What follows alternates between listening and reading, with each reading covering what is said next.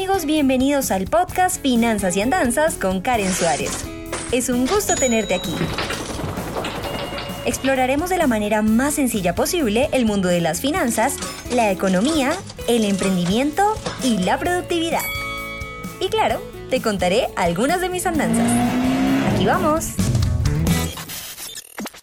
Hola, hola bienvenidos a un nuevo episodio de Finanzas y Andanzas. Hoy vamos a dedicarle este podcast a recorrer rápidamente la vida de un hombre que ha sido profundamente exitoso en el mundo del emprendimiento y que seguramente muchos de nosotros colocamos como un caso de emprendimiento exitoso en nuestras conferencias, en nuestros videos y demás. Les hablo de Steve Jobs, que pues básicamente primero el objetivo era como crear una empresa rentable, pero definitivamente el logro superó pues ampliamente las expectativas. Steve Jobs es el hijo adoptivo del matrimonio de Paul y Clara Jobs. Nació en San Francisco, Estados Unidos, en el año de 1955. Era un empresario informático pues reconocido mundialmente por ser el padre del ordenador personal y fundador de la conocidísima empresa Apple. Steve Jobs llegó a cursar estudios universitarios en la Reed College, pero no concluyó nunca estos estudios.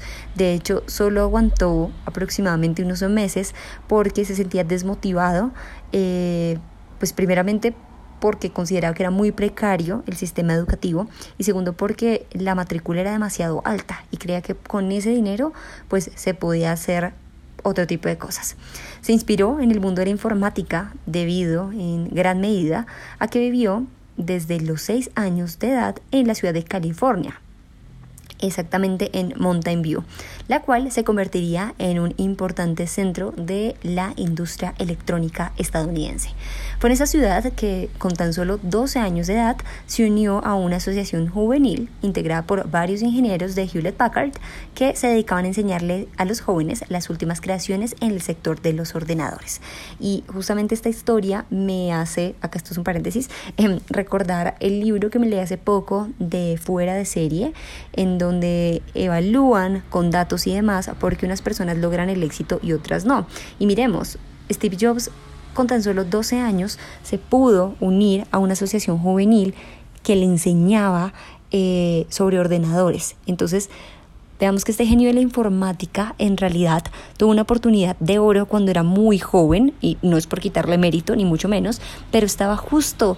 Eh, en la ciudad y en el país en donde pues el centro de la informática iba a tener su boom.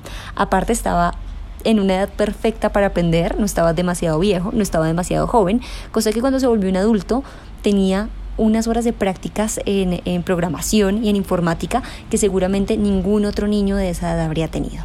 Entonces hay que tener en cuenta también que el éxito, aunque significa mucha preparación o práctica y dedicación, también tiene que ver mucho eh, con el lugar donde nacemos, donde nos criamos y cuál es ese interés principal que por supuesto se mantiene a lo largo del tiempo y que permite que llevemos muchas horas en ese mismo tema y que nos hace expertos en eso mismo.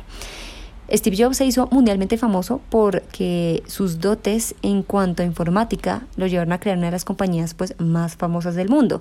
Y en 1974, mientras trabajaba como diseñador para la compañía pionera de videojuegos Atari, Steve se unió al ingeniero Stephen Wozniak y en conjunto crearon el primer ordenador personal llamado Apple One o Apple I.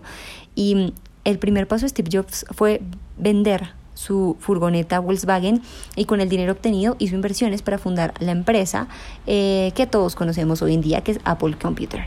Lo que hizo fue mejorar el primer ordenador y con ese dinero creó el Apple II, el cual obtuvo una alta demanda entre los consumidores. Jobs tuvo serios problemas eh, en su empresa y decidió retirarse de la misma, pero su espíritu de emprendedor lo siguió y con ello fundó una nueva empresa, una empresa nueva que se llamaba Next Computer y siguió haciendo inversiones que lo llevaron a crear eh, los estudios de animación Pixar en 1986 y esta compañía gozó con mucha prosperidad en el mercado. Seguramente todos hemos escuchado de Pixar. Sin embargo, pues no le ocurrió lo mismo con Next Computer. Pasado un tiempo y luego de un análisis, el visionario Steve Jobs regresó a Apple y con su pericia para los negocios y la creación de productos innovadores, logró finalmente sacar la empresa adelante y la llevó a otro nivel, con productos muy reconocidos como el iPod, iTunes, iPhone, iPad y el iOS. Todo esto le otorgó a Steve Jobs un gran renombre. Igualmente, su capacidad como visionario le siguió hasta el momento de su muerte, logrando revolucionar un mercado que parecía poco favorable en su momento. Esta es la historia de Steve Jobs y les agradezco por haberse conectado para escucharla a Finanzas y Andanzas.